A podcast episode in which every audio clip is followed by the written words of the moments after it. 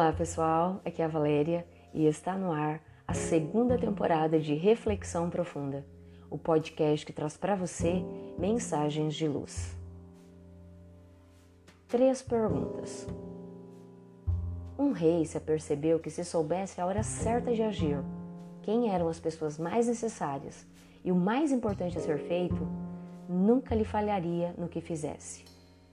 Procurou um homem sábio para se aconselhar Vestiu roupa simples e, antes de chegar ao destino, apeou do cavalo, deixou seus guarda-costas para trás e foi sozinho.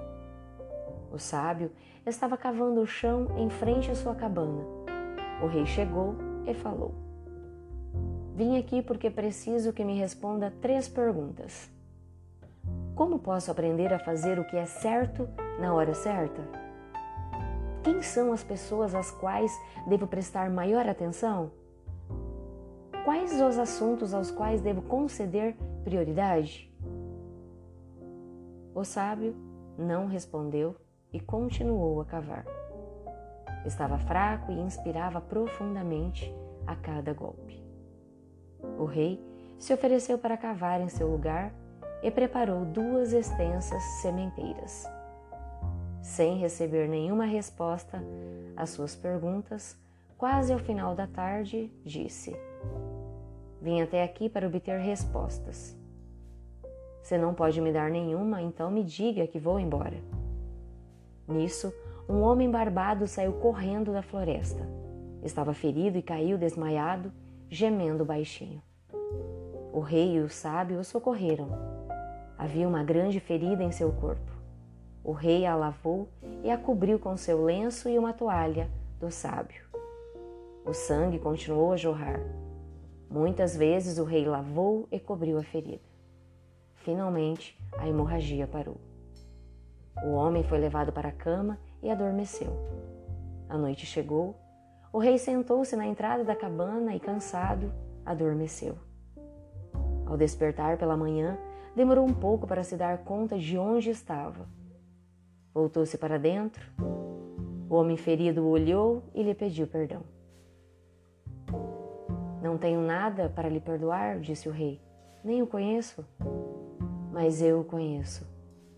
O Senhor prendeu meu irmão e jurei acabar com sua vida. Quando soube que o Senhor vinha para cá, também vim. Esperei na floresta para matá-lo pelas costas, mas o Senhor não voltou. Saí da minha emboscada e seus guarda-costas me viram. Foram eles que me feriram. Fugi deles Teria sangrado até a morte se não me tivesse socorrido. Majestade, se eu sobreviver, serei o mais fervoroso dos seus servos. O rei ficou satisfeito por ter conseguido a paz com seu inimigo tão facilmente. Disse que mandaria seu médico para o atender. Levantou-se e procurou o sábio, que estava agachado, plantando nas sementeiras cavadas no dia anterior. Então, vai responder as minhas perguntas? Erguendo os olhos, o sábio lhe respondeu: O Senhor já tem todas as suas respostas. E ante a indagação da real figura, explicou: Se Sua Majestade não tivesse ficado condoída da minha fraqueza ontem e cavado essas sementeiras para mim, indo embora teria sido atacado por aquele homem Teria assim se arrependido de não ter permanecido comigo. Por isso, a hora mais importante foi quando cavava as sementeiras. Eu era o homem mais importante. Fazer-me o favor foi o mais importante. Depois, quando o quase assassino chegou correndo, a hora mais importante foi quando cuidava dele.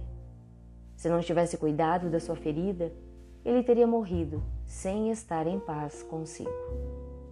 Por isso, ele era o homem mais importante.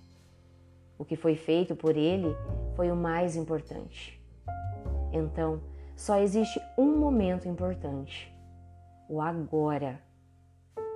O homem mais necessário é aquele com quem você está, pois ninguém sabe se vai tornar a lidar com outro alguém. O assunto mais importante é fazer o bem para esse com quem se está, pois esse é o grande propósito da vida. A hora de agir é agora. O local onde você está é o mais ajustado e as pessoas que estão com você, as ideias para a sua vida e o seu crescimento. Pensemos nisso. Fonte: Redação do Momento Espírita com base no capítulo 3, Perguntas de Leon Tolstói, do Livro das Virtudes de William J. Bennett. E assim, chegamos ao final de mais uma reflexão profunda. Agora, nessa segunda temporada, apenas nos dias múltiplos de três. Eu conto com você para ouvir, para compartilhar, para curtir, enfim, para lançar no universo ponto de luz. E agora também a gente está no YouTube. Se inscrevam lá. Gratidão pela sua companhia. Grande abraço. Fiquem com Deus e muita luz no caminho de vocês.